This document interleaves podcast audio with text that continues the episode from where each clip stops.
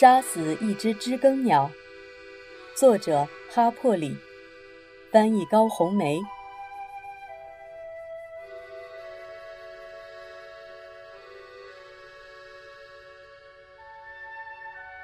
第二十章，过来，孩子，我这里有东西能让你的胃舒服些。因为多尔夫斯·雷蒙特先生是个邪恶之人，我不愿接受他的邀请。可是我得跟着迪尔。我想阿迪克斯不会喜欢我们和雷蒙德先生交往的，而且我知道亚历山德拉姑姑肯定不喜欢。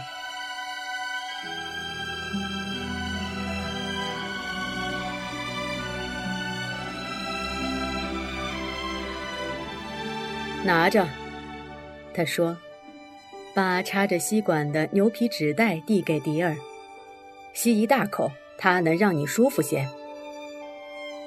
迪尔擒住吸管，吸了一口，笑了，然后就大口吸起来，嘿嘿。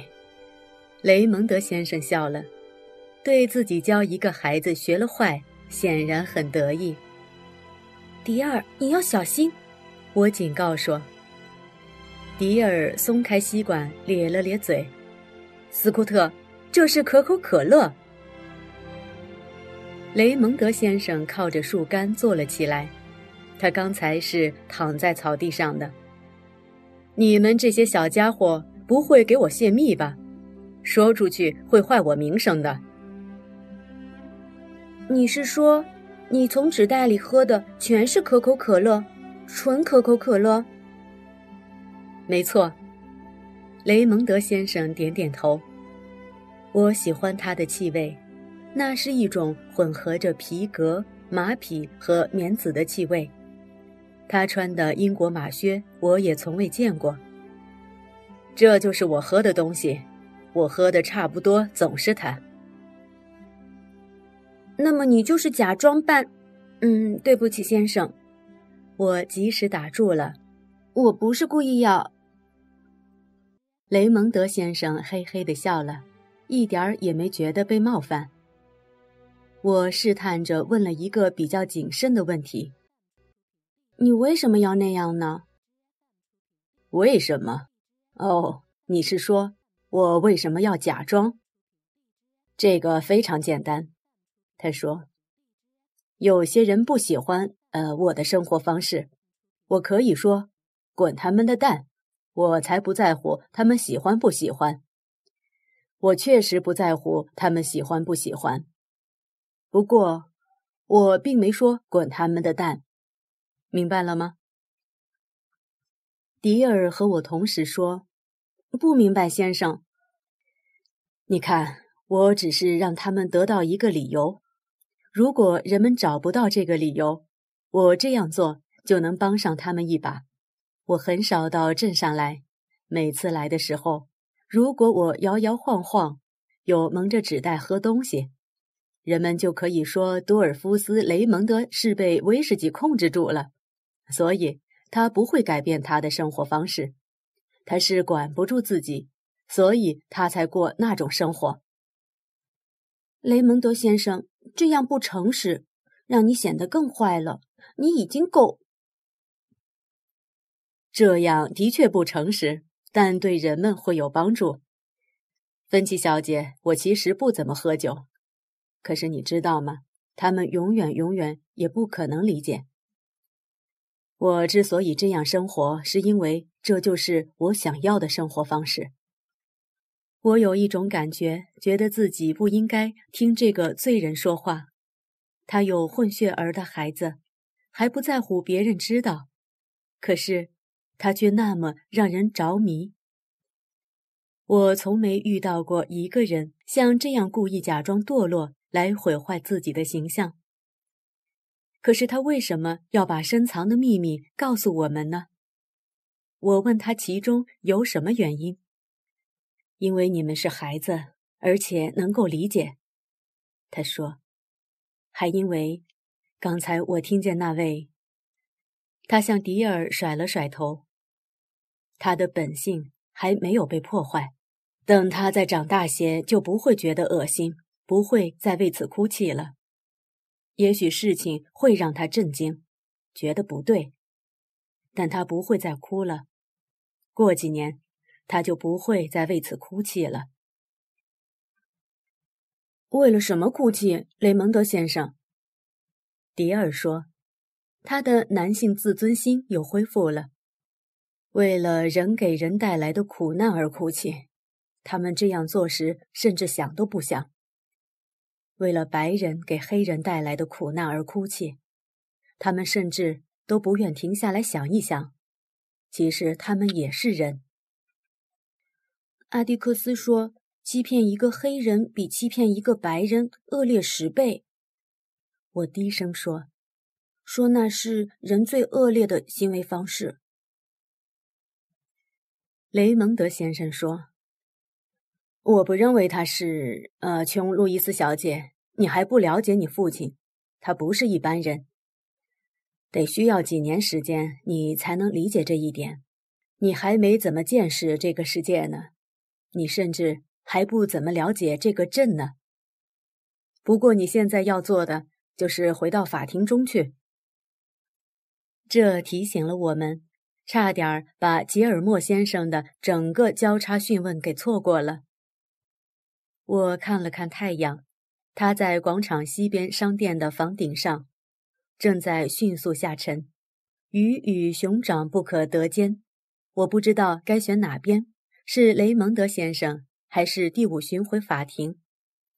走吧，迪尔，我说，你现在好了吧？好了，很高兴认识你，雷蒙德先生。谢谢你的饮料，它很管用。我们跑回县政府，窜上台阶，又窜上两段楼梯，然后贴着看台栏杆向里挤。塞克斯牧师替我们保留了座位。法庭里很安静，让我又一次纳闷：婴儿们哪儿去了？泰勒法官衔在口中的雪茄只剩一个棕色的小点。吉尔莫先生正在桌上的黄纸本上。急速地写着什么，好像要赶超法庭记录员似的，而记录员的那只手也写得上下翻飞。倒霉，我嘟囔了一句：“我们没赶上。”阿迪克斯在对陪审团讲话，正说到一半，他刚才显然从椅子旁边的手提箱里拿了些文件出来，他们就摊在桌面上，汤姆正在翻弄着。缺乏任何确切的证据，这个人就被控以死罪。现在正接受决定他生死的审判。我捅了捅节目，他讲了多久了？他刚讲完证据。节目小声说：“斯库特，我们要赢啦！不可能不赢。他刚讲了大约五分钟，他讲的明白易懂。”就像就像我来对你解释那样，连你也能听懂。吉尔莫先生，他，嘘，还是老一套，没什么新鲜的，别说话了。我们又向下方望去，阿迪克斯讲的流利自如，带着一种口授信件时的淡漠态度。他在陪审团面前踱来踱去，而那些陪审员好像很注意听，他们都抬着头。而且还用似乎是欣赏的眼光追随着他。我猜那是因为阿迪克斯不大喊大叫的缘故。阿迪克斯停顿了一下，接着做了件异乎寻常的事。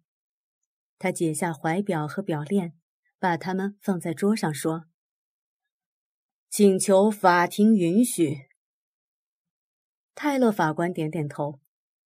阿迪克斯接着又做了一件事，是我从前往后都没见过的。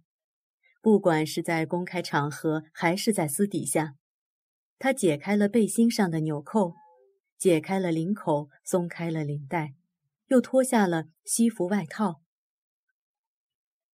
平常他除非是要上床睡觉，否则绝对不会解开一丁点儿衣服。他现在这个样子，在我们看来。就等于是完全赤裸的站在大家面前。我和杰姆交换了一个惊恐的眼神。阿蒂克斯把手揣进口袋里，又走回陪审团面前。我看见他的金领扣和铅笔、钢笔的顶端都在灯光下闪烁着。先生们，他说。杰姆和我再次对望了一眼。阿迪克斯很像在说：“斯库特。”他的声音中没有了原有的枯燥和乏味，没有了冷漠和超然。他对陪审员们讲话时，就好像他们是在邮局街角碰到的邻居一般。先生们，他在说：“我会简要的说，不过我想利用。”和诸位在一起的剩余时间，再次提醒大家，判定这个案子并不困难，不需要对复杂的陈述事实进行严密筛选查证，但它确实需要你们能够超越合理怀疑，再判定被告有罪。首先，这个案子根本就不应该上法庭，这个案子像黑白一样简单分明。控方拿不出丝毫的医学证据来证明汤姆·鲁滨逊被指控的罪行发生过。相反，这些指控都建立在控方两位证人的证言上，而他们所提供的证据，不但在交叉讯问时漏洞百出，而且受到了被告的勃然反驳。被告无罪，但今天出庭的某个人却有罪。我对控方的主证人只有满怀的同情和怜悯，但是，我不能因为怜悯而允许他把一个人置于死地，而他极力这样做的目的，就是为了要摆脱自己的罪恶。我说“罪恶”，先生们，是因为罪恶激发了他，他没有触犯法律，他只是违反了我们社会由来已久的固定法则。这种法则非常严格，不管是谁违反了它，这个人就要被我们的社会驱逐出去。他是极度贫困和无知的受害者，但是我没法可怜他，因为他是个白人。他完全清楚自己是胆大妄为，可是他的欲望强烈到了要去违反这个法则，他执意要去违反它。他执意妄为，而且他后来的反应，我们大致也知道了。他的做法类似于孩子的行为，他想转移自己犯罪的证据。但在这个案子里，他不是个想把偷来的赃物藏起来的小孩，他是要抹杀他的受害人。不得已，他需要把他处理掉。他需要把他从他眼前、从这个世界上除掉。他需要销毁自己犯罪的这一证据。他犯罪的证据是什么呢？就是汤姆·鲁滨逊，一个大活人。他需要把汤姆处理掉，因为汤姆的存在让他每天都会想到自己干的事。他干了什么呢？他勾引了一个黑人，他是个白人，却勾引了一个黑人。他的行为在我们这个社会中是令人不齿的。他吻了一个黑人，不是一个黑人老伯伯，而是一个年轻力壮的黑人。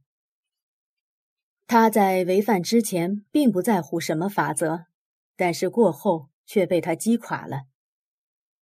他父亲看见了。而且，被告在陈述事实时也谈到了他父亲做了什么，我们不得而知。但是，一些间接证据表明，马耶拉曾被一个左撇子打得很厉害。不过，尤厄尔先生的一部分行为我们是知道的，他做的是任何一个虔诚、坚强、有尊严的白种男人在这种情况下都会采取的行动。他通过宣誓指控罪名，使得警方签发了逮捕令，而且毫无疑问，他是用他的左手签的名。而现在，汤姆·鲁滨逊就坐在你们面前，宣誓时用的是他唯一好使的那只手，他的右手。他这样一个安静、礼貌、谦逊的黑人，纯粹因为鲁莽而去可怜了一个白种女人，却不得不用自己的证词去对抗两名白人。不需要我来提醒大家，那两位在证人席上的表现，你们自己都看到了。控方的证人们，梅科姆县警长除外，在你们这些先生面前，在整个法庭面前。表现出一种可耻的自信，自信他们的证言不会受到怀疑，自信你们这些先生会和他们秉持同一种假设，邪恶的假设，即所有的黑人都撒谎，所有的黑人都不道德，即所有的黑人男子在我们的女人面前都不规矩。这种假设关联着他们的精神品质。这种假设，先生们，我们都知道，它本身就是黑的像汤姆·鲁滨逊的皮肤一样的谎言，一种我用不着向你们揭穿的谎言。你们都知道真相，真相就是有些黑人撒谎，有些黑人不道德，有些黑人在女人面前不规矩。不管是黑人女人还是白种女人，但是这种真相适用于人类所有的种族，而不仅仅是某个特殊的种族。在这个法庭里的人，没有人没撒过谎，没有人没做过不道德的事，没有一个男人看女人时从不带欲望。阿蒂克斯停顿了一下。拿出了他的手帕，随后他摘下眼镜擦起来。我们又看见了另一个第一次。我们从没见他出过汗，他是那种脸上从不出汗的人。可是现在，他脸上油光发亮。先生们，在我结束之前，我还有一件事要说。前总统托马斯·杰斐逊。曾经说过：“一切人生来平等。”北方佬和华盛顿行政首脑的贤内助最喜欢拿这句话来攻击我们。在今年，也就是一九三五年，产生了一种倾向：这些人断章取义的用这句话去套各种不同的情况。我能想到的最可笑的例子，是那些管公立教育的人。他们让愚笨懒惰的学生和勤奋聪明的学生一道升学，因为一切人生来平等。教育者们会这样严肃地告诉你：落后的孩子会承受自卑的痛苦和折磨。我们知道，人并不像某些人强迫我们相信的那样生来平等。有些人比别人聪明。有些人生来就比别人占优势，有些男人比别的男人挣钱多，有些女士的蛋糕比别的女士做得好，有些人天生就比大多数人有才华。可是，在这个国家里，有一种方式能够让一切人生来平等，有一种人类社会机构可以让乞丐平等于洛克菲勒。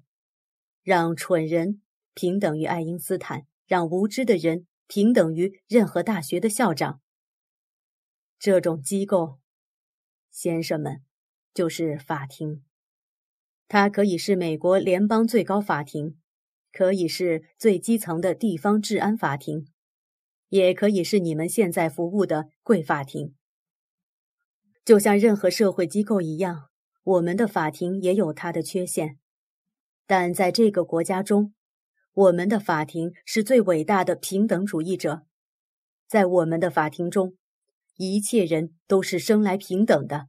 我不是一个理想主义者，会绝对相信我们法庭和陪审制度的完善与公正。那对我来说不是理想，而是活生生的工作现实。先生们，法庭不会比坐在我面前的陪审团的任何一位成员更完美。法庭只能和他的陪审团一样健全。而陪审团只能和他的每一位成员一样健全。我对你们这些先生充满信心，我相信你们会公正理性的重新审查所得到的证据，做出一个裁决，放这位被告人回家。以上帝的名义，尽你们的神圣职责吧。阿迪克斯的声音低下去了。他离开陪审团走回来时，又说了句什么，我没听清。他好像更多的是在对自己说。而不是对着法庭，我捅了一下节目。他说什么？以上帝的名义，相信他吧。我想他说的是这句话。比尔忽然越过我，拉了拉节目。比尔忽然越过我，拉了拉节目。看那儿。我们顺着他的手指望过去，心也沉了下来。卡波尼正沿着中间过道走进来，径直朝阿蒂克斯走去。